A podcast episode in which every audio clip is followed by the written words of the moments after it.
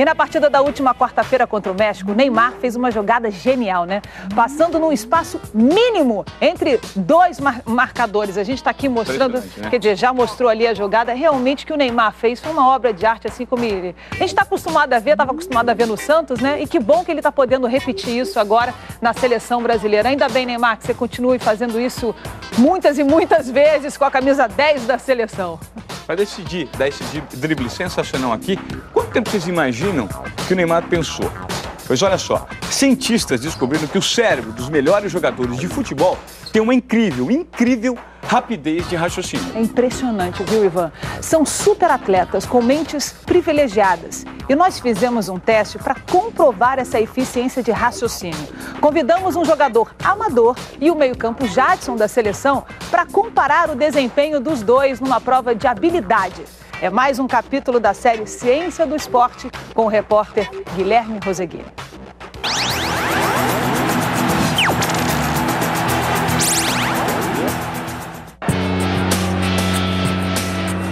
3 de junho de 1997, estádio de Gerland, na França. O Brasil enfrentava a seleção da casa como parte da preparação para a Copa do Mundo do ano seguinte. O amistoso seguia morno, até que aos 20 minutos do primeiro tempo, Romário sofreu uma falta na intermediária. Parecia longe, distante demais do gol.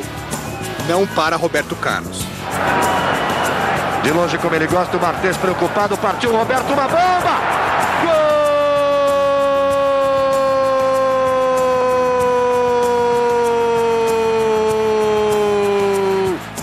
Tinha um menino que era um gandula, 5 metros à direita, a bola passa pela barreira, ele desvia a cabeça dele pensando que a bola vai bater nele 5 metros para fora do gol. E o, o, goleiro da França, o Barthez, obviamente não podia prever isso e tudo que ele teve que fazer foi contemplar talvez o, o chute mais fantástico de, de efeito já, já feito no futebol. Como Roberto Carlos conseguiu aquele efeito? Como a bola pode ter feito uma curva tão acentuada? Cientistas estudaram muito esse lance em busca de explicações. O primeiro grande trunfo de Roberto Carlos era o corpo. Ele tinha a musculatura das pernas e dos quadris muito bem desenvolvida e por isso conseguia imprimir grande velocidade aos chutes. A bola saiu dos pés dele a 120 km por hora. Além disso, o conhecimento técnico do jogador era formidável. A forma que ele escolheu para acertar a bola fez com que ela rodasse em torno do próprio eixo 10 vezes por segundo durante a trajetória.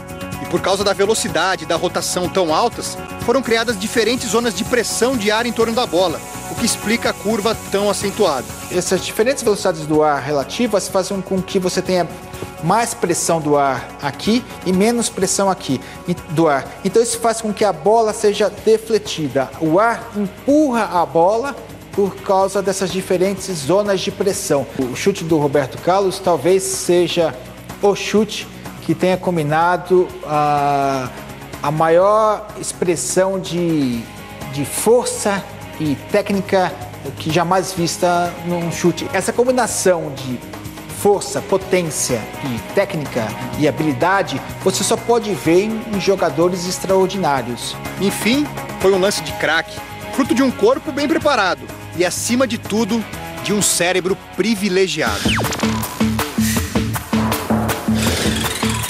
Novas e importantes descobertas da ciência esportiva mostram que os jogadores possuem habilidades mentais muito significativas. As pessoas acham que é, para ser inteligente você tem que saber cálculos matemáticos, você precisa falar o português claro, você precisa ter outras habilidades. Mas não, na verdade a gente tem inúmeros tipos de inteligência. No caso dos atletas, a gente tem habilidades cognitivas que a gente não vê em pessoas sedentárias, como maior atenção, maior raciocínio, até é, espacial, né, para se ver, por exemplo, no futebol, né, a questão de se ver no campo, ver o adversário, ver a bola, ver quem é da, do, do próprio time. Então, toda essa orientação espacial, a questão do raciocínio. Os jogadores são mesmo inteligentes. No ano passado, cientistas europeus convidaram atletas profissionais de futebol para executar testes que avaliam memória, velocidade de raciocínio, percepção visual, planejamento e tomada de decisões. Uma bateria de exames normalmente utilizada na seleção de executivos e empresas. Os resultados mostraram que os jogadores são donos de cérebros muito apurados. Eles ficaram entre os 2% melhores nos testes em comparação com os dados da população em geral.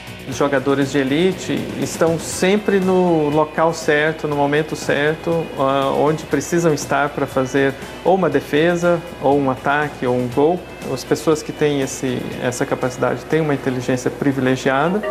Nos jogos, essas virtudes ficam bem claras, principalmente num lance que o brasileiro adora, o drible. Quando estão diante de um adversário, os craques percebem rapidamente detalhes dos corpos dos rivais que indicam quais movimentos devem seguir. É a agilidade visual. A partir daí, acessam um grande banco de dados mental com dezenas de milhares de jogadas que aprenderam ao longo da carreira. É a memória apurada. Desse arsenal, escolhem a jogada que parece a mais indicada para superar aquele tipo de obstáculo. Pura velocidade de raciocínio. E então, executam o um movimento planejado. Tudo isso em apenas dois décimos de segundo. Mais rápido do que um piscar de olhos. Os estudos também mostram que quanto melhor o jogador, mais habilidades cerebrais ele possui. Os craques levam vantagem aqui em campo porque pensam diferente e conseguem usar o cérebro de forma muito mais eficiente. Pesquisadores ingleses selecionaram jogadores comuns, peladeiros e atletas de elite. Os dois grupos foram colocados em um aparelho de ressonância magnética. No telão, um rival aparecia tentando driblá-los, e os pesquisadores anotavam quais regiões do cérebro os atletas usavam para perceber o movimento e preparar uma resposta descobriram que os jogadores de elite usam uma área mais ampla do cérebro para tomar as decisões quando comparados com um jogador comum. O que a gente vê é que as conexões neurais, as conexões entre os neurônios são mais efetivas. Eles têm uma facilidade de antecipar movimentos. Então, quando eles estão jogando e visualizam alguém vindo na direção, ele já tem essa antecipação que os neurônios espelhos fornecem para ter uma, uma, um comportamento mais efetivo naquele momento.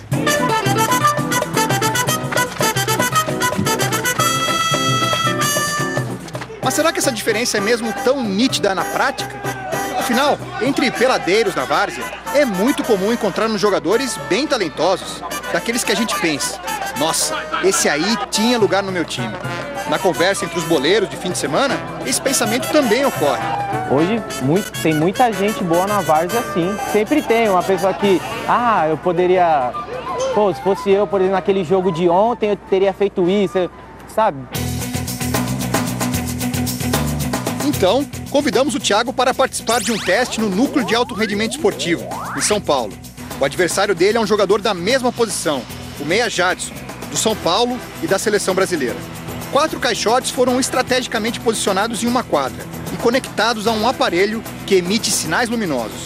Durante um minuto, sempre que a luz brilha, o jogador precisa acertar o caixote com a bola. A intenção do teste era verificar a habilidade do jogador em receber a bola, distribuir essa bola rapidamente e acertar o alvo. Você tem que ter mais ou menos um raciocínio rápido aqui, por quando as luzes acenderem ali, você já saber o que vai fazer. É mais ou menos o que acontece no jogo, né? É, você tem quatro opções aqui e uma que você tem que fazer o passe. Jadson foi o primeiro. Teve muita facilidade. Notava rápido a luz mostrando uma percepção visual aguçada e fazia a bola correr rapidamente. Além de uma habilidade maior para receber a bola, o Jadson consegue distribuir essa bola com mais velocidade, porque ele tem um domínio muito parecido com as duas pernas. No total, foram 23 chutes certeiros nos caixotes em um minuto de teste. O tempo médio entre cada chute foi de 2,6 segundos. O futebol está muito dinâmico hoje, né? Então você tem que ter o um raciocínio rápido, é, você já tem que já pensar é, no que fazer antes, antes da bola chegar, né? Já ter mais ou menos uma jogada feita. E é isso que eu tento fazer no, no, nos treinamentos, nos jogos, para quando chegar, é, tentar fazer o que eu faço melhor, que é dar as assistências. Thiago, na sequência, enfrentou dificuldades. Demorava mais para perceber a luz e precisava se aproximar muito do caixote para fazer o toque com precisão. É muita coisa ao mesmo tempo, aí junta a vontade de, de não errar com aonde está a luz é, e às vezes também é, a bola quica, então você já tem que se preocupar em dominar a bola. Então acho que tudo isso dificulta. No final, conseguiu 16 toques, 30% a menos do que Jadson. E o intervalo entre cada chute também foi bem diferente, 3,7 segundos, 30% mais lento do que o meia da seleção. Para esse teste específico que mede habilidade para acertar alvos utilizando o futebol é uma diferença muito grande. Então, aquela história de que bons jogadores da várzea podem sim ser equiparados com os craques profissionais. É bobagem, é isso que o pessoal fala que, ah, eu poderia ser, é fácil ser, com certeza a qualidade do cara se sobressai. Craques são craques, únicos, especiais, da cabeça aos pés.